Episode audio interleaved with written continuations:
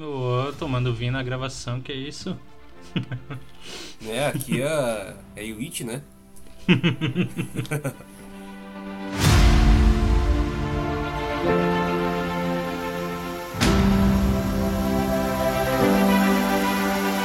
Sejam bem-vindos a mais um episódio dos Camaradas. Eu sou o Patrick. Eu sou o Hudson. E hoje estamos aqui com um convidado, mais um convidado especial, que é o David. E aí, David, tudo bem?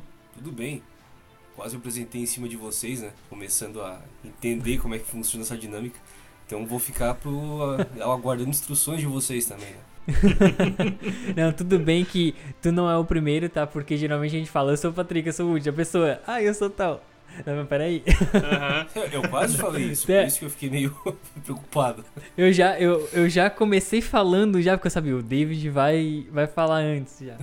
Mas tudo bem, faz parte. Então, gente, a gente vai é, falar hoje, né, é, sobre alguns filmes mais históricos, né? Visto que, que o David, né, ele é um professor de história, é, ali de Garopaba, é formado em história, né? E ele vai ajudar a gente a conversar um pouco sobre alguns filmes da época do nazismo, né? E sobre algumas diferenças que os filmes eles apresentam é, conforme os, os, fatos reais e o que foi apresentado no filme. Será que tem alguma diferença e tal? A gente vai falar sobre isso, né? Principalmente sobre dois filmes, né? Que é o fotógrafo de Mauthausen, Mauthausen ou Mauthausen, ou e o filme A Operação Final. E é isso então, vamos iniciar.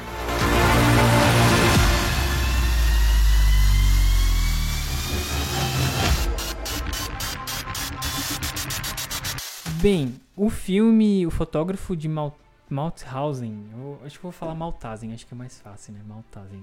Fotógrafo de Maltazen. Eu achei interessante porque ele ele tá na, tá na Netflix, né? E ele fala de uma, uma parte da guerra que eu não conhecia, assim, que é os espanhóis que eram que estavam ali presos, né? Estavam no campo de concentração. Às vezes a gente foca muito nos judeus e outros grupos étnicos e esquece que também teve outras eh, etnias, outros, outras nacionalidades que também sofreram né, é, nas mãos dos nazistas. Né? Basicamente, dando o resumo do filme, conta a história de um, um desses presos né, que estava ali na, no campo de concentração, que era ajudante de um fotógrafo, certo? Era o fotógrafo que fazia, um fotógrafo que era, era nazista, né? E ele estava ali é, fazendo. Esqueci a palavra quando tu vai. Do, documentando as pessoas, né? As, as, a, uhum. Às vezes eles documentavam algumas atrocidades que eles faziam, mas às vezes eles faziam muito teatral, né? Pra fingir uma coisa diferente do que eles realmente faziam ali, né? E a história vai desenrolando nisso, né? E David, esse personagem principal ali da história, né? Esse ajudante que era o espanhol ali, ele realmente existiu na vida real?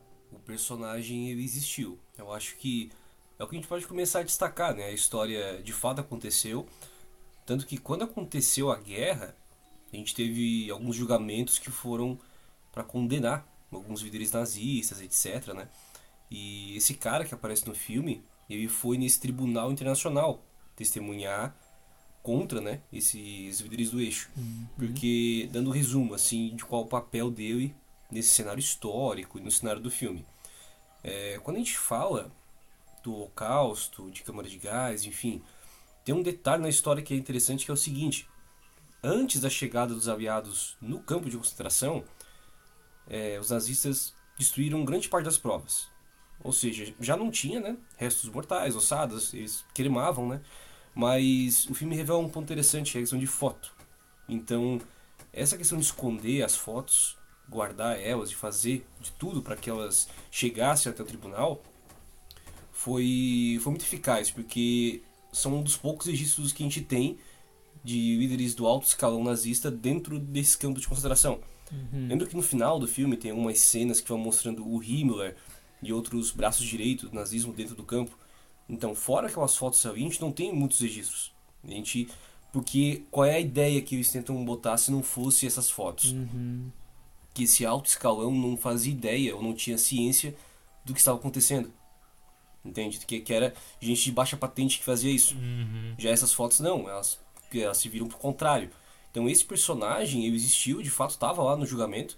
Não sei se foi o de Nuremberg, mas ele existiu.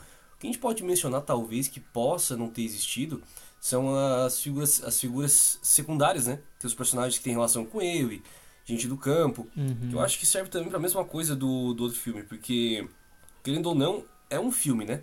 É, um, é uma peça de, de arte. Então, se tu colocar só a história crua, às vezes não tem muita, muito envolvimento.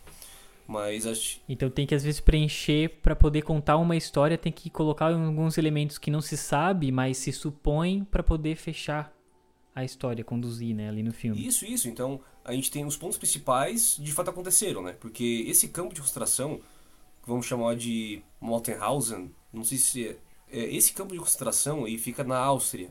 Não sei se você tem uma ideia mais ou menos, ele fica ali na parte oeste da Alemanha, né? Ou, ou melhor Tá. dizendo, o oeste da Polônia, vamos dizer assim.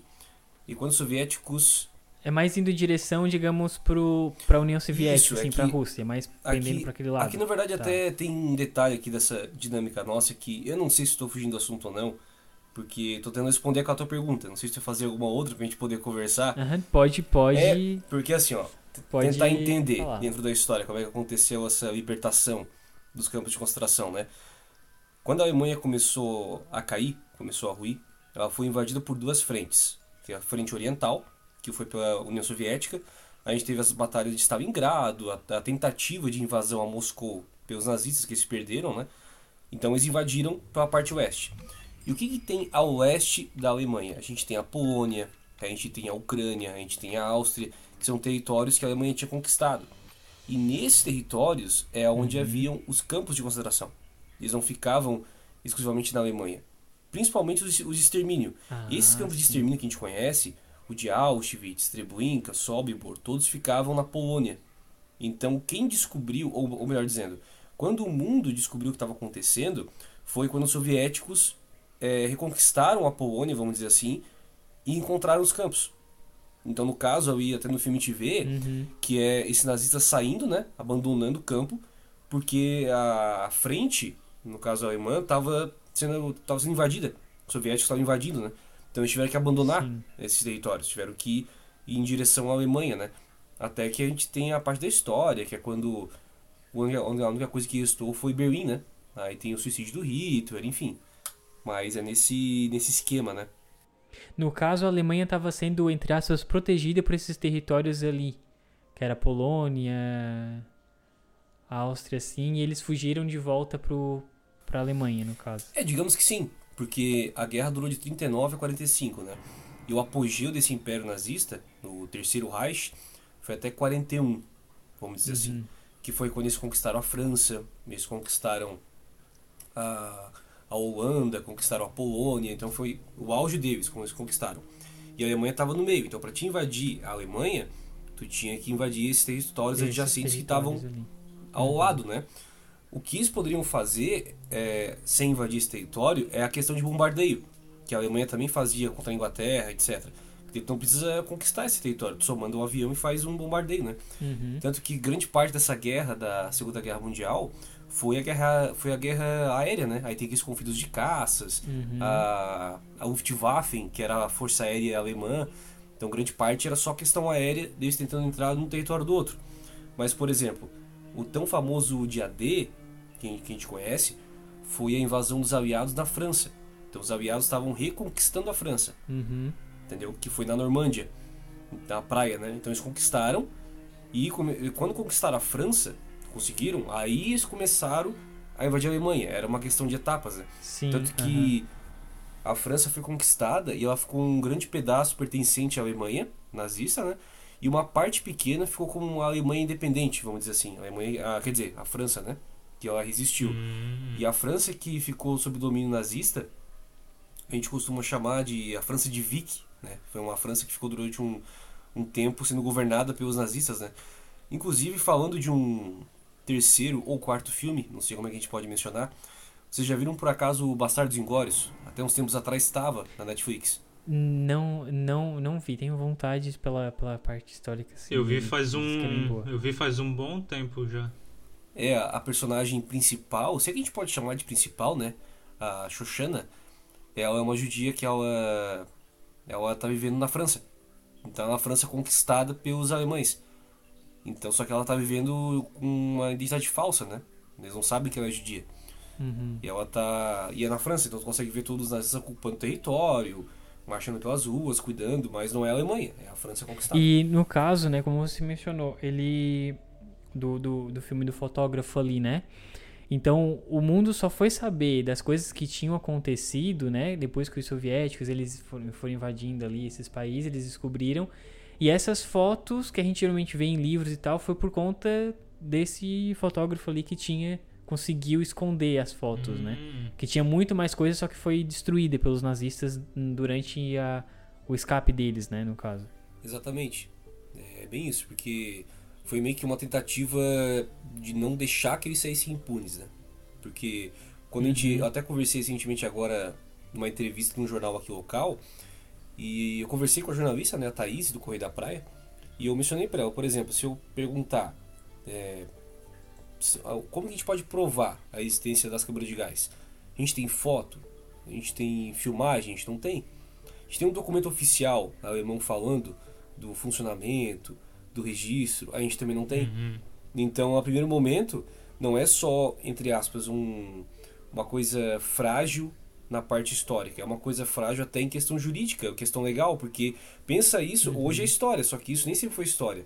Chegou, em um dado momento da história, isso era um- uma questão legal, uma questão de como que seriam punidos, levados a tribunais. E, e se tu não tem nada disso que eu mencionei, como é que tu pode punir, entende? Tu vai usar o quê? Aham. Só, só questão testemunhal? Só que essas pessoas que estão fazendo testemunho, elas não foram mortas, entende? Então é complicado. Então foi, uma, foi bem difícil para eles conseguir enquadrar ali o, o eixo, né? Que é o, a, a Itália, a Alemanha, o Japão, nesses crimes de guerra. Até no momento foi bem difícil.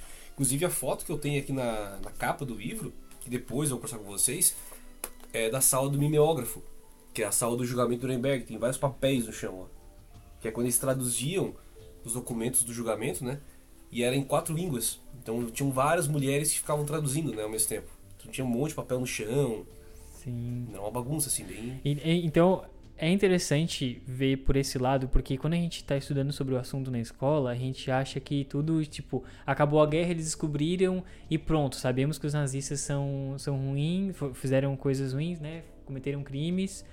Só que, no caso, para punir é muito, era muito mais difícil, porque não tinha tantas provas. Era mais relatos, né? Então, Também. No, no caso, tu trabalha Eu daria até outro desse- exemplo, assim, pegando isso que tu falou, né? Na questão de tribunal de exceção. O que isso quer dizer? Ok, os nazistas fizeram isso, né? Pegaram várias pessoas, criaram essa indústria de levar para câmara de gás, cremar, tudo isso que a gente já conhece. Mas o ponto é, é através do que que a gente vai julgar essas pessoas que estavam envolvidas no alto escalão, os generais, capitães. E o que eu quero dizer com isso? Essa pessoa vai ser julgada no tribunal alemão, vai ser julgada no tribunal israelita, israelense, vai ser julgada no tribunal americano, porque assim, é um crime nacional, mas, mas além disso, sobretudo, é um crime contra a humanidade. Então é um crime de guerra, né? Então, tu percebe, é uma coisa, é uma coisa tu assassinar uma pessoa na rua e tu é julgado por um tribunal comum, um tribunal penal, você tem a segunda instância. Só que nesse caso era uma coisa muito maior. Tanto que o tribunal que foi que julgou eles foi o tribunal de Nuremberg, que tinha juízes americanos, franceses, ingleses, tinham gente de todos esses países, para ficar uma coisa assim meio que parcial, né? Tanto que tan- tanto que até hoje tem os tribunais internacionais. Não sei se vocês já ouviram falar do Tribunal de Haia. O Tribunal de Haia é um dos tribunais atualmente que é, vai identificar esses críveis passíveis de julgamento e de investigação, que vai além de uma esfera nacional e que vai para crimes contra a humanidade, por exemplo, né? Pra ser mais imparcial, né, no caso, pra não ter uma se às vezes a pessoa come, comete um crime que afeta pessoas de outros países, né? Às vezes se ela for julgada no seu país, pode ter uma parcialidade ali e Uhum. favorecer ela, né? Então, E outra os coisa assim, tribunais são Se a gente comparar, por exemplo, hoje a gente tem a ONU, né? Lá durante a Segunda Guerra Mundial, Uhum. a gente tinha as Nações Unidas, que era o grupo anterior à ONU. Né? Acabou a Segunda Guerra Mundial, teve a ONU. Uhum. É, atualmente, salvo engano, a ONU ela dá dois motivos assim principais, ou ao menos, para você entrar em guerra com o país. Que um segundo, um primeiro é uma questão de retaliação, autodefesa, né? Se o país é, de alguma forma beligerante atacar suas linhas de defesa, enfim, você se defende. E um outro é se esse país infringir algum, alguma das cláusulas do direitos, dos direitos humanos. Então, por exemplo, eu sou um país, eu quero invadir, eu quero causar guerra a algum outro país da ONU, algum outro país, etc. Se eu afirmar e alegar que esse país está infringindo os direitos humanos de alguma forma, eu posso entrar em guerra com esse país, entendeu? Um caso recente que a gente tem é o caso do, caso do, uhum. do Iraque, quando os Estados Unidos lá, depois da do questão do Saddam Hussein, etc., uhum. que alegou que havia bombas nucleares, uhum. armas atômicas, e hoje sabe que não tem, não tinha, né? E declarou guerra lá depois do Saddam Hussein, enforcou Saddam Hussein, mas é sobre esse pretexto, entende? Tanto que é, crimes contra os direitos humanos vai, é, é independente da, da, nação, é um crime que vai além, além do, do país, né? É uma uhum. coisa bem maior do que o próprio país, vamos Entendi, dizer assim. Interessante. E então voltando ali pro pro filme, né? Então ele eu, eu achei o filme tipo ele é bem linear mesmo, né? Ele conta ali a história sem muito, não tem muitas histórias é, adjacentes ali, né? Mais focado mesmo no fotógrafo, ele conta ali a história do que aconteceu. Eu, quando eu comecei a assistir, assim, eu achei, eu achava que era apenas mais uma história do, da guerra, mas é bem importante, porque se não fosse as fotos, não fosse aquele trabalho deles de esconder, realmente não, não teria provas hoje, né? Então, seria bem mais difícil de provar essas coisas que, que aconteceram, né?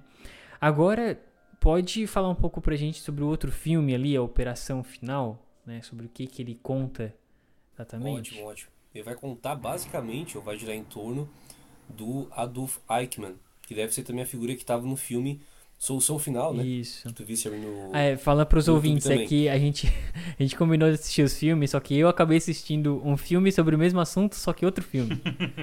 Eles assistiram o Operação Final, né? Que está na Netflix, certo? Isso, isso. Opera, Operação Final. Certo. E eu, certo, e é. eu assisti a Solução Final.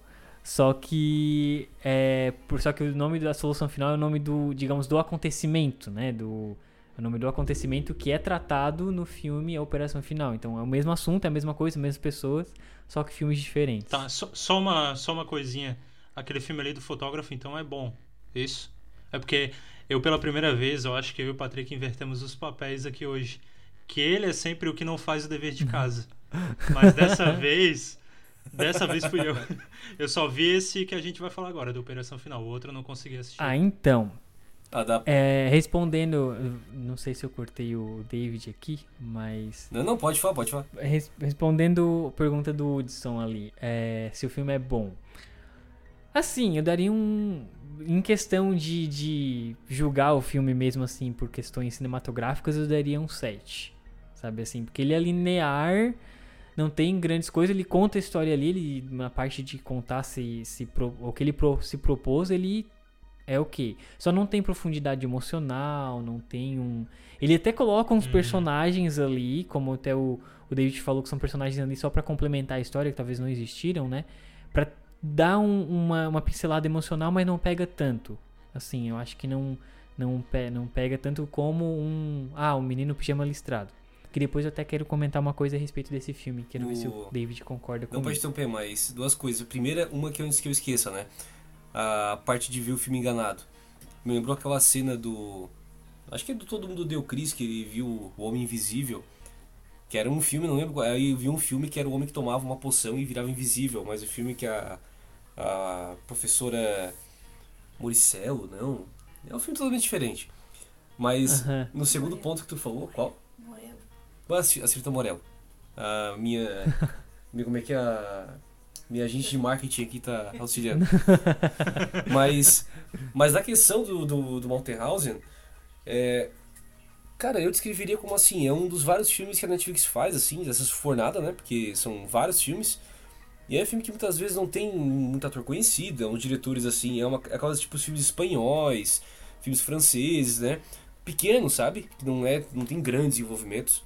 Tipo aquelas séries baratinhas que a gente vê na Netflix que tem alguns episódios. Sim. E que, primeiramente, é. Tanto que eu, eu, eu indiquei o filme, esses dois, que os dois são Netflix, então é mais fácil encontrar. Que às vezes tu vai ver algum outro uhum. filme e às vezes tem que pagar alguma coisa. E o Patrick foi é... pelo mais difícil, hein?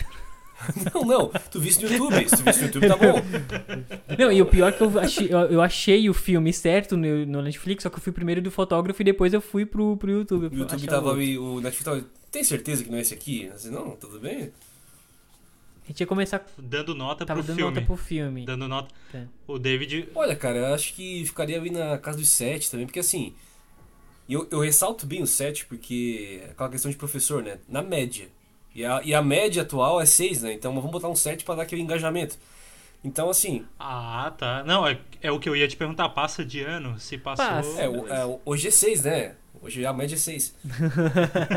mas, ah, mas assim, novamente, né? Eu comentei esses dois filmes porque estão na Netflix, então é mais de fácil acesso, né? Mas é um filme que costuma ser um orçamento até baixo, né? Uhum. A Netflix também é uma grande empresa, então só onde tá ali deve ser bom pro catálogo de quem faz o filme. Mas eu acho que desses dois filmes, o Solução Final tem esse ator que. Qual é o nome do ator mesmo? É o- Os comentários do princípio. É, tá Oscar aqui, Mario- Isaac. o- Ah, tá, não. Do solução... Ah, tá. Tu tá falando da solução final. Da, da operação final. Opera- Operação final. Não, que eu tava. Que um- uma coisa que eu ia comentar do outro, do fotógrafo de Mauthau- Mauthausen, é que o ator principal é o Mário Casas, que é um ator espanhol.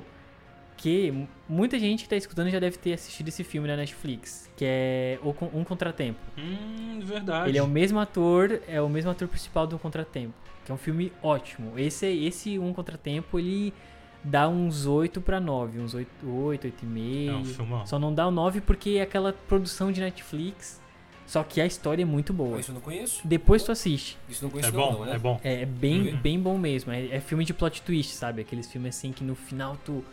Ah, muito bom. É, é- e, o ator, e o Mário Casas é muito bom. E faz parte dessa mesma linha, aquelas produções semanais ali que a Netflix lança Isso, é. aos montes. Legal, só que eu legal. acho, só que eu ainda acho um pouquinho melhor que o Mário Casas tá melhor nesse um contratempo do que no do fotógrafo. No do fotógrafo ali, eu não sei, assim, mas achei mais ou menos a atuação dele.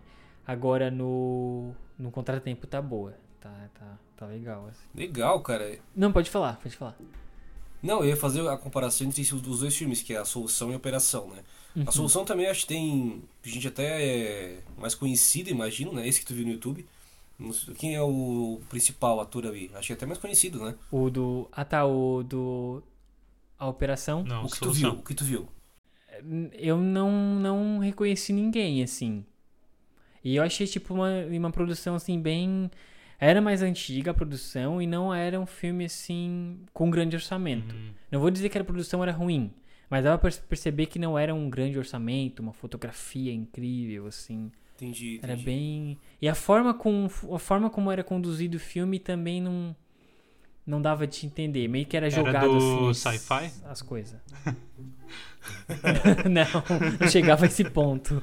Não teve nenhum tubarão aparecendo no Mas- meio do filme. Não, mas você. Não. Mas vocês sabem que tem, que tem dois filmes.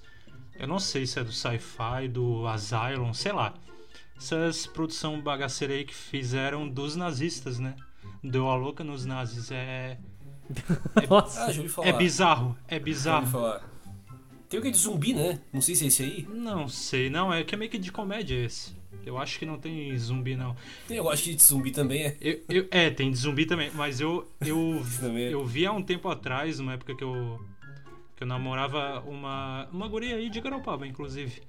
É, ela via muita TV a cabo e eu vi um pedaço do primeiro, mas tem dois, tá? Que esses dias eu descobri que tinha um segundo, que apareceu o Hitler montado em um dinossauro, daí eu fiquei, hum, Ah, isso aí é a bom. origem. É a origem, né? Pra explicar o surgimento Deve do. ser. deve ser, sei lá. Achei bizarro. Fa- Falar desses temas assim acaba exigindo uma certa é, fo- formalidade, né? uma, uma atenção. Tanto que recentemente eu, eu fiz uma palestra na Unisul e tu fala sobre isso, né? É um, é um tema bem delicado. Eu tava pensando assim, pô, a gente vai falar de uma forma meio que de cultura pop também no, lá nos camaradas, né? E como é que eu falo assim de forma tão, sabe, mais assim, desenvolta sobre isso, né? Mas acho que em certa medida dá pra falar, porque a gente tá falando também de cultura pop, né? Porque isso entra na cultura popular também, né? É uma coisa que eu comento muito, porque Uhum. esse tema, a Segunda Guerra Mundial, acho que praticamente é o mais famoso em relação a, a jogos, né? Que vão se ambientar em, em tiro, sabe? Nessa questão de primeira Uhum. pessoa, então é muito comum, né? Fora a questão de estética, né? Tem toda aquela questão assim de, sabe, os vilões, então filme também, teatro, acaba girando muito em torno disso. Mas respondendo a pergunta antes lá da, da questão do, da operação ou solução final, do filme, basicamente, acho que eu posso destacar a mesma coisa, né? Que alguns personagens. Na verdade, no Operação Final, grande parte dos personagens até que são reais, que tem a família do Eichmann, que tá lá na Argentina, né? E só pra falar um pouco, né, pros ouvintes, aqueles que não, não viram também o filme, que possam ver depois, basicamente conta a história de um oficial nazista, que é chamado de o arquiteto do Holocausto, que é o Adolf Eichmann, que é o tenente-coronel da SS. E quando acabou a Segunda Guerra Mundial, ele fugiu para a Argentina através de um passaporte da Cruz Vermelha. Ele falsificou um passaporte, foi para os Estados Unidos e depois foi, foi para a Argentina. E a gente tem pelo menos evidência Ele com a família com a toda. família toda.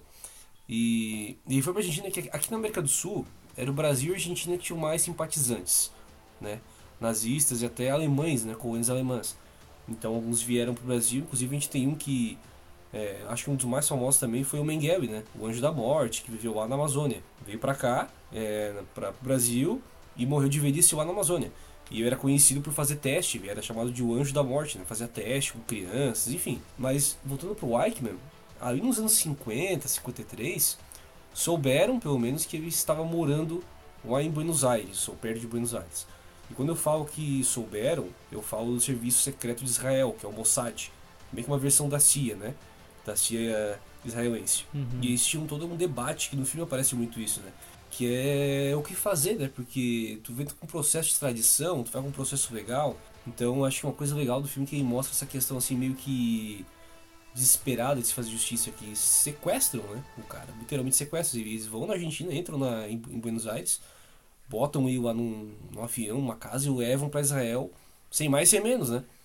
E pior que tu vê a- as filmagens do julgamento dele e fotos, tem isso no, no filme, Uhum. e quando tu compara com a vida real é bem parecido. O cara também é muito parecido. Tá ele naquela cabine de vidro, né? Uhum. Porque na época foi foi um dos primeiros julgamentos assim a ser coberto de forma meio que internacional, né? Sim. Tanto que o primeiro julgamento a ser transmitido ao vivo foi alguns anos depois, também por causa de um sobrevivente da guerra. Inclusive tem um documentário também no Netflix.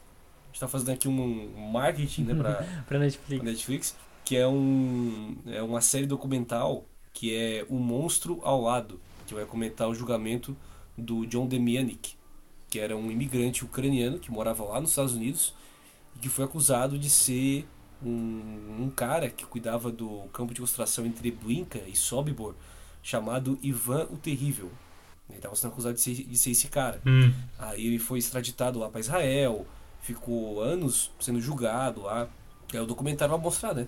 Se você depois quiser ver, pode ver. Sim. Mas eu digo que o primeiro, o primeiro processo, o primeiro julgamento a ser transmitido ao vivo na TV foi desse cara, nos anos 80, eu acho, 86, uma Do. coisa assim. Esse cara é. Desse John Demianik, Ah, tá. do John Demianik. Mas do Eichmann era acompanhado assim mais com não tanta não tem tem- intensividade assim, mas porque o Eichmann foi julgado também acho que 80 e pouquinhos, não foi não, foi em 63. Ele foi enforcado em 63 e foi julgado em 62, alguma coisa assim. Não foi tão tempo depois da Segunda Guerra Mundial, mas foi um tempinho Ah, aí. sim, foi uma coisa mais. É, uns Aham. 10 anos, assim, se você for pensar, né? Um pouquinho mais que isso. Foi foi achado rápido até, então. É bem. Eu achei o filme sensacional. Ah, agora eu vou ter que assistir esse também, então. Como é que eu posso dizer?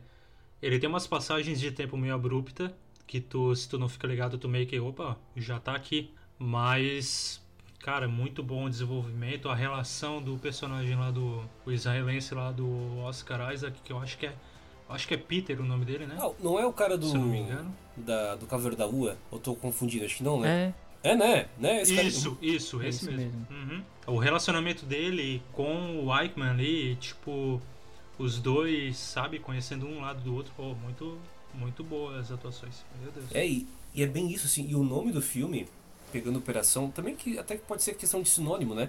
Ou não necessariamente, porque operação para solução, mas vamos focar no solução. Solução, tem o final, é o final que, que enganou. o do. O final é o mesmo. Ali é porque a operação final, solução final. Aí. É, o engana. final deu uma enganada, é verdade. engana, engana. Eu até. Mas assim, por, por que, que é esse o nome escolhido, né? Até o solução faz mais sentido, porque o nome do processo foi solução. E o que é esse processo? O único documento que a gente tem oficial alemão que fala desse acontecimento é um documento que o Adolf Eichmann estava envolvido, que estava falando da solução final para a questão judaica. Ele fala isso, uhum. que é a, a, a, questão do leste. E o leste é onde ficava a Polônia e é onde ficava o campo de extermínio. Então você tem só esse documento, que é meio que um memorando, né, um documento assim, uma ata de reunião, que é um meio que um da, uma das poucas provas assim documentais sobre isso. Tanto que o restante foi feito de prova testemunhal, prova de sobreviventes do, do, do, do Holocausto, mas não foi fácil. Tanto que, é, por exemplo, teve algumas pessoas que foram julgadas que foram não absolvidas, mas que pegaram apenas alguns anos, Sim, que não tinha uma ligação direta. Uhum. E a gente fala sobre esse caso assim, tipo, ah, esse, esse Eichmann, que durou até um tanto tempo, ficou 10 anos é, sem ser preso, né? A gente tem gente sendo julgada em 2012, 2016. Eu vi que teve, tem umas coisas bem recentes assim, a pessoa tá bem idosa e só foi julgada agora. Né? No, uma coisa que achei interessante também, né, que a gente pode usar de raciocínio, é que o fato de eles terem fugido e, né, e se escondido tanto é porque alguma coisa fez, né? Alguma coisa tinha de errado. Então, e daí chegar assim, ah, fui pego, ah, mas não tem prova, mas por que fugiu então? Eu poderia ter, ter ficado então se não tinha nada, né? Claro que isso no julgamento, usar esse raciocínio também não vale de nada, né? Mas dá de pensar. Essa conversa vai longe, cara. Tipo, eu digo isso porque, porque é, é, é, isso que eu trabalho, né? A gente. A gente começou a falar do filme, né? Uhum. Mas eu não cheguei a me apresentar assim de forma quem eu sou, que eu trabalho, até questão do livro, né? Tipo, pode aproveitar agora então para as pessoas pode ser, é. entender, é. né? Só vai, só vai. Pode aproveitar agora. Que assim, dando dando um, um resumo aqui, né? Eu me chamo David, sou professor de história, enfim, sou historiador, sou professor também, estou me formando agora em ciência da religião, uhum. várias coisas de ciências humanas aí. Sim. Mas em resumo, na parte da minha graduação, eu trabalhei sobre um filhote do nazismo, vamos dizer assim, que é o neonazismo, que são pessoas que defendem esse regime hoje em dia. Então a gente usa o sufixo neo, né, quer dizer novo. Uhum. E o que, que essas pessoas que a gente pode chamar de skinhead, a gente pode chamar de radicais, tanto no Brasil quanto na Alemanha, o que eles vão divulgar ou dizer sobre esse caso que tu comentou? O que eles vão comentar é o seguinte, poxa, eles são, são alvos de uma perseguição dos vitoriosos da guerra. Então os aliados venceram a guerra e estão imputando o crime de humanidade contra aqueles que perderam. Já que eles não têm esse direito de defesa e ninguém acredita neles, o que cabe a eles é fugir, entende? Tanto que assim, uhum. grande parte dessas pessoas que vão defender esse regime hoje em dia, elas negam justamente que esse holocausto, isso que vocês viram no filme, aconteceu. Sim. Então para eles não aconteceu. É uma mentira judaico internacional criada para difamar os nazistas e assim por diante. Entendeu? Então é uma questão assim nem da questão de reabilitar moralmente o que aconteceu, é o que não, o que não aconteceu. Então para eles nem aconteceu isso. Sim, eles acreditam. Entendeu? É meio que inventar roda. Tem, tem, Tu tem que explicar, óbvio, pra cair assim e falar, entendeu? E, mas tem alguns que acreditam que aconteceu e dizem que foi até bom. Que se Hitler não tivesse matado tanta gente, teria mais judeus do mundo, enfim. Aí cada grupo neonazi Sim. vai se comportar de uma forma, né? É, porque o nazismo, ele, se, ele tinha um ideal, né? Só que depois que ele acabou e surgiu, como tu falou, os filhotes, né? Cada grupo vai se adequar de uma maneira, né? Não vai pensar tudo igual, não, não tem uma unidade. Até porque ter uma unidade hoje é um crime, né? Então eles têm que se esconder de, debaixo de ideologias para não dizer que é aquilo lá que é crime. Vai ficar meio assim. Eu aprendi isso na sua palestra, quando eu assisti um pedacinho do, quando, quando Pois é, eu vi. Fica aqui, fica aqui o meu agradecimento, né? Poxa, muito, muito legal, cara, que tu foi lá. Obrigado mesmo. Oh, que isso. E foi muito extenso, né? Então eu não consegui conversar com muita gente depois. Saímos de hora, acho que era 11 horas. 10 e meia. Ah, 11 assim, então... ah, é, eu, é, eu foi... Começou às 8, né? 8 e pouquinho ali. Uhum. Aí eu tive. Às 9 eu já tinha um compromisso, daí eu já eu saí, mas assim, o, o assunto tava muito bom, porque até. Foi muito legal. É, a gente cortou aqui o teu, o teu raciocínio sobre não, não. o seu trabalho, né? Mas vou aproveitar aqui e falar que o, o David ele lançou um livro, né? Agora é, é recente, que é o livro. Pode falar o tema que eu fugiu aqui. O nome do livro é A Serpente sobre a Grama e o subtítulo é O Neonazismo Brasileiro e o fenômeno da internet e ensaios sobre história e sociedade. Então vai falar sobre esses sobre, subgrupos, né, digamos aqui, mais focado no Brasil, né, sobre essas atuações aqui no Brasil. Uma coisa, na palestra você colocou é, uma linha do tempo, né? A partir do, do, do, suicídio de Hitler até os dias atuais, né? Sobre esses. É, sobre o, o que gerou o fim do nazismo, né? Sobre esse, toda essa questão. Ali no livro, isso é explicado? Tem essa cronologia ali no livro também? Tem, tem. Na verdade, eu peguei, eu peguei essa linha do tempo justamente do livro. Tá no começo. Hum. Do livro. Ah, tá. Tá no livro mesmo. Beleza, então. É porque eu, eu, eu até tava, queria tirar essa dúvida contigo, porque eu queria entender todo esse, esse processo, então no livro tá, tá ali também, né? Legal. É, tu tens aí, né? Tu, eu tenho. Logo que tu abrir o, o livro, depois do sumário tem a linha do tempo. Ah, vou, peraí, deixa eu dar uma olhada. Ih, ele não leu. Hum. Dever de casa, dever de casa. É, voltou a não fazer o dever de casa. Não, tô brincando, tô brincando. Que eu não li, eu falei pro David que eu ia terminar o livro que eu tava lendo. Não, tem pressa, tem pressa. Que o livro que eu, tô, que eu tô lendo é o do Max Fercondini, que já participou aqui do podcast, né? Tô terminando de ler o livro dele, que tá muito bom. Eu tô, no, tô bem na metade, bem cravado na metade dele. E tá aqui, ó, o meu tá aqui. Tá comigo aqui. E eu vi aqui realmente, tá tá na. Tem ali do tempo aqui certinho. Sim, os ouvintes estão vendo, Tem... Eu estou, eu estou descrevendo pros ouvintes, ó, ouvintes. Eu estou abrindo aqui, estou na página 32 e 33. Audiodescrição. Vocês estão vendo isso, né? Cheirinho ouvintes? de livro novo. Não é folha branca, é folhinha amarela. Quem tá ouvindo isso de manhã, levanta a mão. É, se eu estiver dirigindo no carro, me perigoso. A né? gente então, deve saber se levanta a mão, mas beleza. Ah. Ia ser legal. Não, é crime, é crime. Multa. É um pode. pouco complicado. Eu fui uma das pe primeiras pessoas a comprar quando saiu na venda, não saiu? Na pré-venda? Ah, pré-venda ou venda, né? Foi. Uhum. Foi a primeira ou segunda pessoa, é. se não me engano. E foi um dos últimos a pegar. Triste. Porque que não, deu, a Wicweb, deu um é... erro na. É, meio que extraviou. Na verdade, acho que nem foi problema nem da Uniclap, foi do correio mesmo. Porque eles enviaram. E o correio perdeu, sim, ficou, ficou, parou em Diadema em São Paulo e ficou lá entrou no buraco negro e ficou lá. Eu vou dizer. É, pelo menos não foi a. Curitiba tá perdendo essa fama, né? Curitiba tá perdendo, verdade. Eu digo porque assim, é, a Wicweb. Pô, eu, eu, gosto muito da editora, cara, de verdade, tô gostando bastante dela. Mas em questão de entrega do correio, eles colocam três opções, né? Tem o Sedex, tem o PAC, tem o famoso módico. E esse módico é muito ruim, cara. O módico é baratinho, só que não vai te dar código de rastreamento, ou quando dá, ele demora muito. Uhum. Eu já pedi um, acho que. Já pedi um exemplar também para eles como teste. E foi no módico e também extraviou. Ah. Então é, parece, até, parece até que eles memes, sabe? Tipo, é, mercadoria roubada, ou então carteiro rebelou-se. Porque o negócio some, o negócio some e eles falam, eles falam assim, tipo, olha, David, infelizmente isso sumiu. Estamos fazendo outro. Eu assim, tá aí. Eu sempre que eu até fico esperando que um dia chegue e eu fico com dois, sabe? Porque o que aconteceu? Do nada o livro sumiu. é, exatamente o que aconteceu. Eu tenho um amigo que, que mora em Diadema, em São Paulo, que é o Jeff. Um abraço, Jeff. Acho que ele não, não sei se ele escuta o podcast, mas enfim. É, ah, é amiga da Naila de Hudson, então a Naila deve estar ouvindo. Os de verdade a gente sabe quem é, hein? Os de verdade. É os que sabe. escutam. Aí o. Ele mora lá, eu vou fugir o Jeff. Procura, Jeff, lá em dia nessa. Jeff, se tu estiver ouvindo, tu. Vou te dar um livro, tá? Oh! Se chegar até essa parte aqui. Se, se tu chegar nessa parte aqui e mandar na minha DM no Instagram lá. É... Eu sou o Jeff do livro.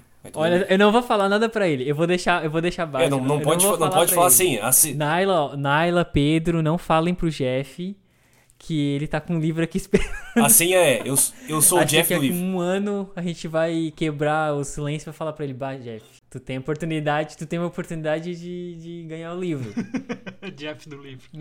O David, David já morreu, agora, agora que tá famoso, tu podia utilizar o autógrafo dele, fazer um leilão, estante virtual. Pois é. Te bancar pro resto da vida. Agora, agora eu vou deixar assim, ó, repetindo, Naila e Pedro e amigos que conhecem o Jeff não falem para ele, deixe ele escutar e daí vamos ver se ele se ele ganha o livro.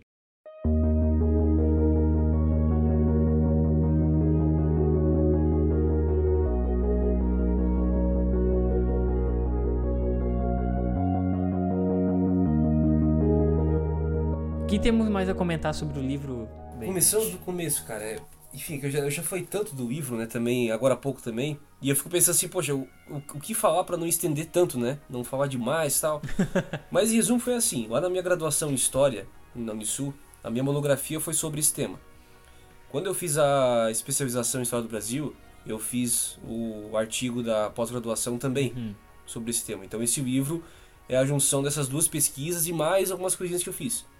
Aí eu fiz o livro, lancei pela Wiclap, né?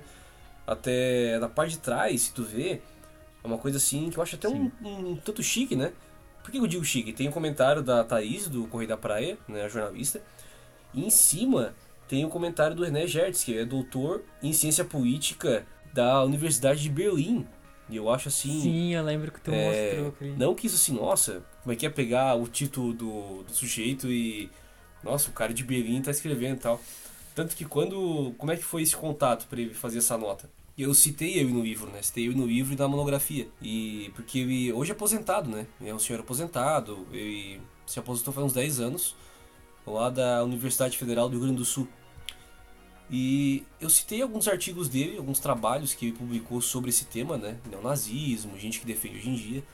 E eu critiquei ele em algumas partes. Critiquei alguns pontos dele e tal. Aí tá, passou, passou alguns meses, né? Depois que eu publiquei a, a, a monografia, que ela tá no site da Unisul, tu consegue ver, né? E aí mandou um e-mail pra mim. Eu assim, poxa, o que, o que ele quer, né? Aí eu falei, não, esse e-mail é meu e tal. Eu pensei, pô, o cara quer me processar. Eu sei lá, não sei. Porque assim, eu- eu até eu, eu comento com a, minha, com a minha esposa, ela tá aqui, eu tenho, eu tenho medo de gente que, que eu não conheço me mandando mensagem. Eu não, eu não sei o que essa, que essa pessoa quer. Entendeu? Do nada, tanto que assim, eu deixo meu e-mail público, né? No meu Instagram tem, pra contato, no, no, no, no, no Lattes, né? Sim. Mas o celular não, o celular é uma coisa pessoal e tal. Aí o cara mandou e-mail assim, pô, o que, o que que ele quer, né? Aí ele falou que queria conversar sobre alguns detalhes que eu falei e tal. Pô, fiquei bem lisonjeado, né? Um cara assim tão, Sim. tão assim, reconhecido, né, nesse tema. É, tanto que ele tem um verbete na Wikipedia, olha que chique. Se tu botar lá e ter. É, ele tem um verbete na. Olha só. É, essa é a minha intenção de vida, né? Se pegar a tua assinatura, a sua página. Pior que a gente pode criar, vamos criar a página do, do David no Wikipedia. Não, vamos criar é do podcast. Sai fora. Faz os dois aí. Ué, daí faz o link dos episódios, daí linka a pessoa. Dá pra botar assim, né? É, como é que é? Isso. é? Os Camaradas do Podcast foi um programa áudio. Como é que é? Um pro- programa de áudio informativo do qual o David Guardianes participou durante a sua Isso. escrita. Isso aí, ó. Daí Só faz- como secundário, né? Coloca ali, já Não, teve não. Max Fecondini, já teve vários influencers aqui. Marcos Secondini, o, o, cara entrevistado pela Ana Maria Braga. Isso. Vai botando vários nomes, né? Aham, ba- Verdade. Até chegar na Rainha Elizabeth. Vai falando pessoas, pessoas, até chegar na, na mais famosa, né? Então, é, bem, a gente já conseguiu abranger os assuntos sobre livros, sobre os filmes, né? Sobre o trabalho do David. Hudson, tu tinha algum assunto tu querias puxar? O David é um Indiana Jones catarinense. né?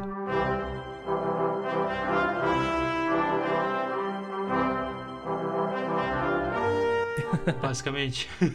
Tanto que a capa desse episódio vai ser uma homenagem ao primeiro filme do Indiana Jones, que é a Arca Perdida, que tinha os nazistas como inimigos, inclusive. Vale ressaltar, pra entrar dentro do tema. É profundo, né? Isso, é, exatamente. A gente, na- o Woodstone não pensa é, fazer uma, uma capa assim, sem nenhuma conexão com, com o episódio. Tem conexão Por sim. isso que às vezes tu olha uma capa, não tem nexo, umas coisas É. assim, tudo solto ali, mas tu vai ouvir, ah, faz sentido. Vai ouvir, faz sentido. A capa de Duna, então, meu Deus, né?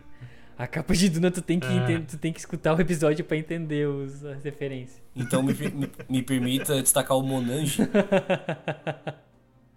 o Monange. Essa eu identifiquei. O restante aí eu tô. Pelo menos essa. Na verdade, quando eu tava, tava, ouvindo o podcast, eu lembrei da capa. Eu assim, ah, eu acho que é por isso que tinha um Monange lá na, na mão, né? Aham. Mas o isso. resto eu não, não atirei muito bem ainda, mas. Ah, é ali, ó, o, o bonequinho do que representa o Nathan tá com o livro, por quê? Porque de nós ali, nós quatro, ele é o especialista do livro, é o que tá fazendo as comparações. É, é que ele tá lendo Ah, o tá, livro. tá. Eu imaginei. Que é mais fala, né? Da É. especiaria, toda aquela questão, né? O Patrick, eu gosto de fazer ele meio maníaco nas capas, por isso que ele tá com aquela mão assim, coisa, sabe? Ah, eu não sabia disso, que legal. Mas mencionando isso que tu falou do, do Indiana Jones, né, fico muito, muito lisonjeado até. Quando, quando eu vi essa primeira arte, eu mostrei pra minha esposa e falei assim, olha só a arte e tal, pô, só, só me esqueceram, né? Eu assim, "Ah, tu estás aqui? Eu assim, não, nega, esse aqui é o Indiana Jones. Eu assim, não, esse aqui é tu. Eu assim, Patrick, cadê eu? Aí tu, tu estás aí? Aí, ó, eu mesmo aqui. Fiquei todo mais fortão, né? Mas assim. Não, é que tu tá com a vestimenta do Indiana, né? Eu fiz com a mesma roupa. Não, não, tá ótimo, tá ótimo. Eu tô- Entendeu? Mas eu vou ter que. Eu vou ter que alterar a barbinha, vou ter que fazer o bigode mais destacado, que ele mudou É, a agora, agora Não, dá- pode ser, teve, né? uma, teve uma É atualização. que não tem como botar de boina, né? A minha- Verdade, a minha, marca, dele estética é a boina. É.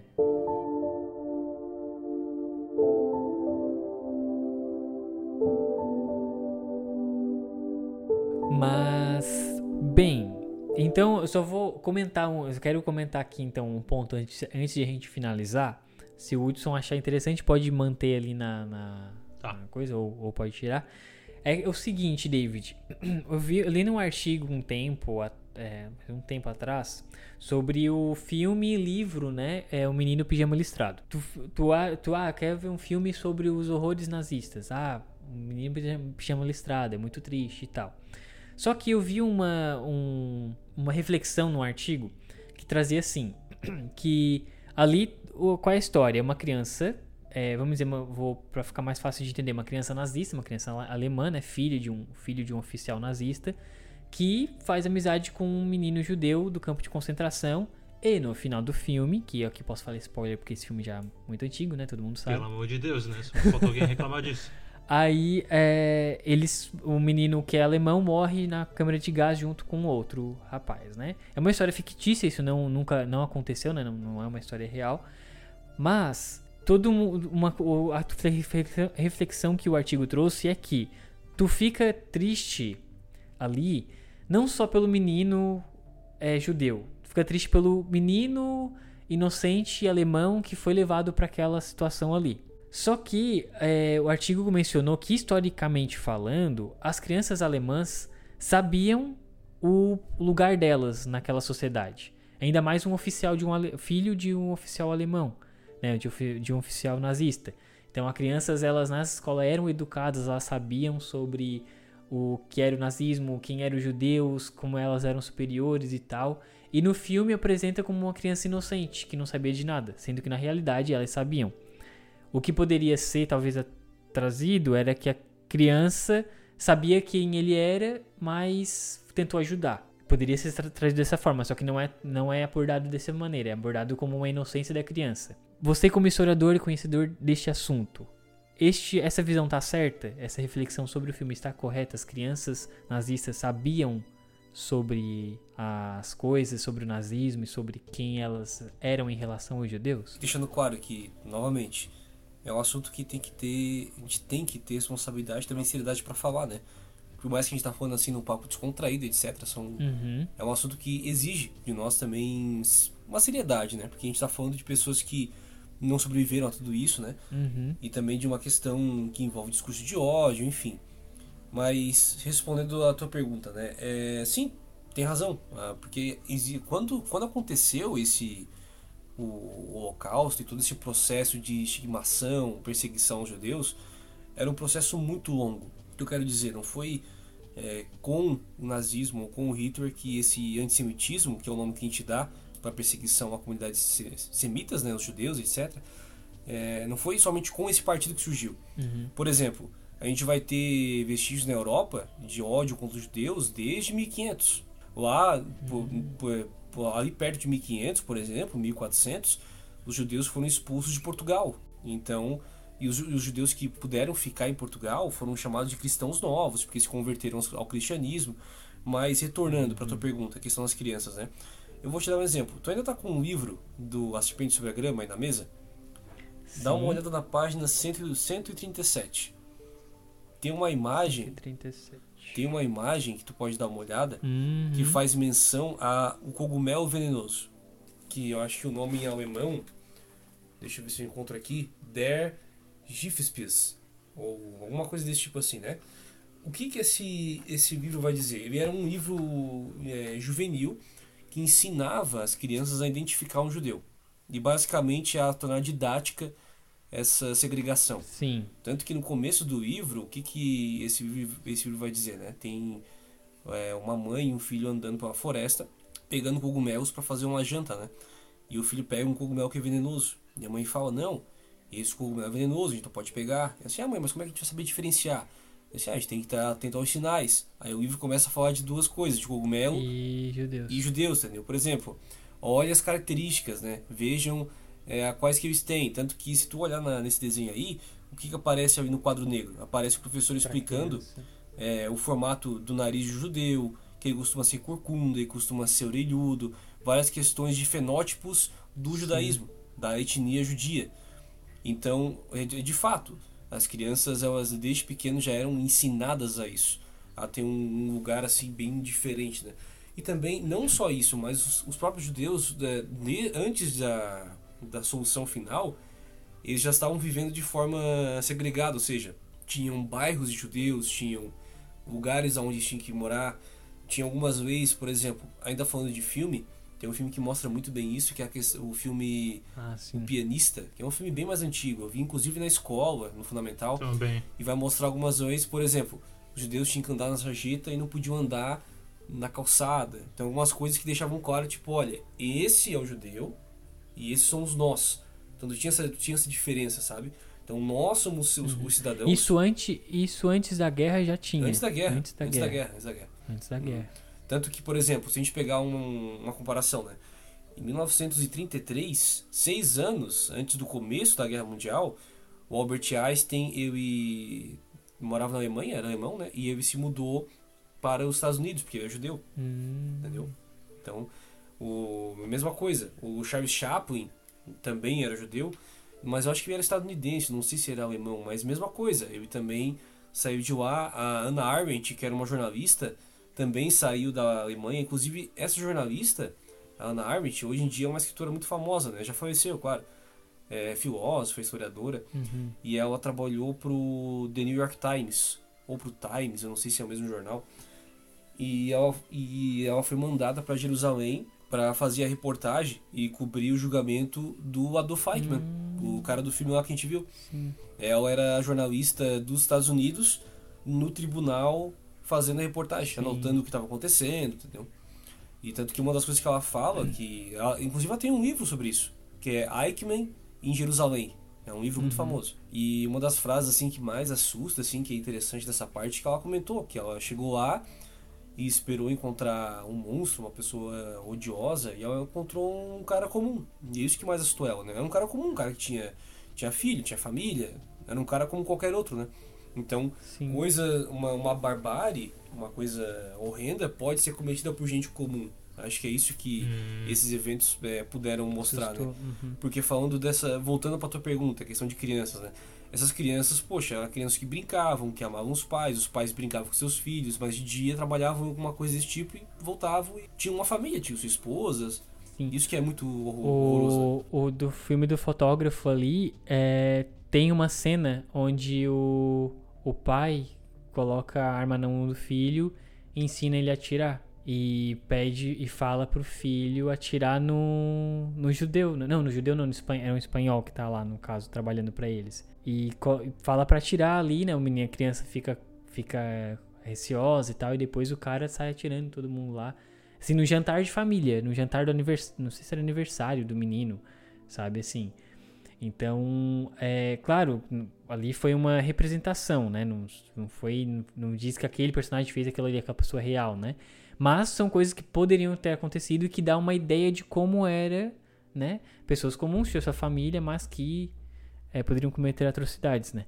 Então, em resumo, o filme e livro do Menino Pijama Listrado é uma história realmente é, fictícia, né? Não, não é baseado. Não tem um, os personagens não são reais. Só que ela também tem essa imprecisão histórica, né? Aí, a que história, ela trabalha muito com questão de hipótese, né? Que é o que será que teria acontecido? Porque o que chama de Estado é uma ficção. Uhum, Então, será que é factualmente possível aquilo acontecer? uhum, Eu diria que assim, por mais que tenha toda essa instrução de como identificar um judeu e desde pequenas as crianças serem antissemitas, né? Mas tem também essa- a exceção da regra, porque a mesma coisa que a gente viu sobre isso, das crianças desde pequenas ser ensinadas a esse tipo de comportamento, tu pega o exemplo da irmã do menino. A irmã do menino, tu lembra que ela participava da juventude hitlerista, ela jogou as bonecas dela no porão. uhum. Não sei se tu lembra dessa parte do filme. Do, isso tá falando do. Do pijama listrado? Do- A irmã mais velha dele. Ah, Ela tá, era- tá, tá. Ela era toda. Ela tinha deixado. Ela pegou as bonecas dela, que ela tinha de brincar, né? deixou tudo porão e o quarto dela começou a ter uns pôsteres de juventude hitlerista, sabe? De Aham. ser como ser uma dama do Estado. Sim. Então, ali é o exemplo que tinha, entendeu? Mas talvez do menino não, não, chegou, né? Não, E aham. se a gente pegar um caso, um caso mais recente, né? Tu tem outros exemplos, como por exemplo, a menina que roubava livros, tu tem, assim, da cultura pop, né? Nesse sentido, Uhum. de jovens que não foram influenciados, né? Claro, também dentro da ficção. Mas a menina que roubava livros, né? Da Nielsen. Tu tem. Tem um outro exemplo aqui também agora que me fugiu em mente. Eu ia comentar agora. Mas de. Ah, do. Acho que é Jojo, não? Ah, o Jojo Rabbit. Isso, isso. Que é aquele menino lá que tem um River imaginário e tal. Então, por que aquela coisa, né? A gente. É uma coisa até meio assim. clássica, né? Que a gente não é, não é ensinado. a- quer dizer, a gente não nasce sabendo odiar, a gente é ensinado. E por mais que seja um, um, um bordão muito famoso, Uhum. deixa de ser verdade, porque a gente aprende tudo, desde a falar até se comportar, né? Se tu, se tu ensinar uma pessoa a se comportar dessa forma, ela vai ser. Então, e às vezes tem essas exceções, né? De pessoas que ajudavam é, judeus no campo de concentração. Tipo, tu tem o exemplo da lista de Schindler, né? Que mostra que é pelo. é, Foi o Steven Spielberg? Acho que foi, né? Não me Aquele filme lembro. que é em preto e branco, é bem longo, é um filme bem conhecido Sim, de um oficial nazista que ajuda a salvar vários judeus. E isso é uma história real. isso é Inclusive real. ele ganhou, ele ganhou o Oscar na época, né? O Uhum. filme inteiro é em preto e branco, tem toda uma estética assim. Do Então, Steven uma- Spielberg. É, Sim. né? Eu sei que ele Uhum. fez esse filme depois de fazer um outro filme que foi o o ET, não. Ele fez um filme bem nada a ver. Não, não, minto, minto. O Steven Spielberg, ele até então não era formado em cinema, ele era um diretor abre aspas, amador, né? E já tinha feito vários filmes famosos. Aí quando ele estava se formando em cinema, Uhum. ele já era um cara renomado, já era um cara conhecido. E o trabalho de conclusão de curso dele era fazer um filme. E ele fez o filme A Lista de Schindler. E esse é o filme meio que TCC dele. Hum, que massa. Interessante, Sabia, né? Ah. Né? Bem massa, bem interessante. Oh, que legal. Por isso tem essa pegada mais séria, né? Muito massa. Não é tipo fantasiosa, assim, fantástica. Sim. Pra ser o trabalho de conclusão dele, né? Então, mais fechado. É, e foi famoso, né? Uhum. Salvo engano, salvo engano, acho que ganhou o Oscar, se não me engano.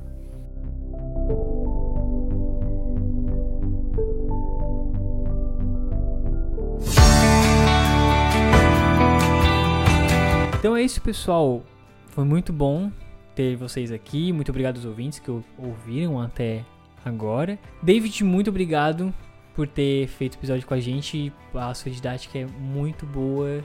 Com certeza um professor, né? Então, professor de história tá dentro do assunto, então tem que ter realmente uma didática muito boa. Provou isso aqui. Muito obrigado mesmo, Eu David. agradeço o convite aí e fico à disposição para novas conversas, o que vier aí, a gente tá, a gente tá Fechou, conversando. será muito bem-vindo de novo aí. E é isso, muito obrigado mais uma vez, ouvintes, e a todos, e até a próxima. Até tchau, tchau, gente. mais, tchau. Abraço.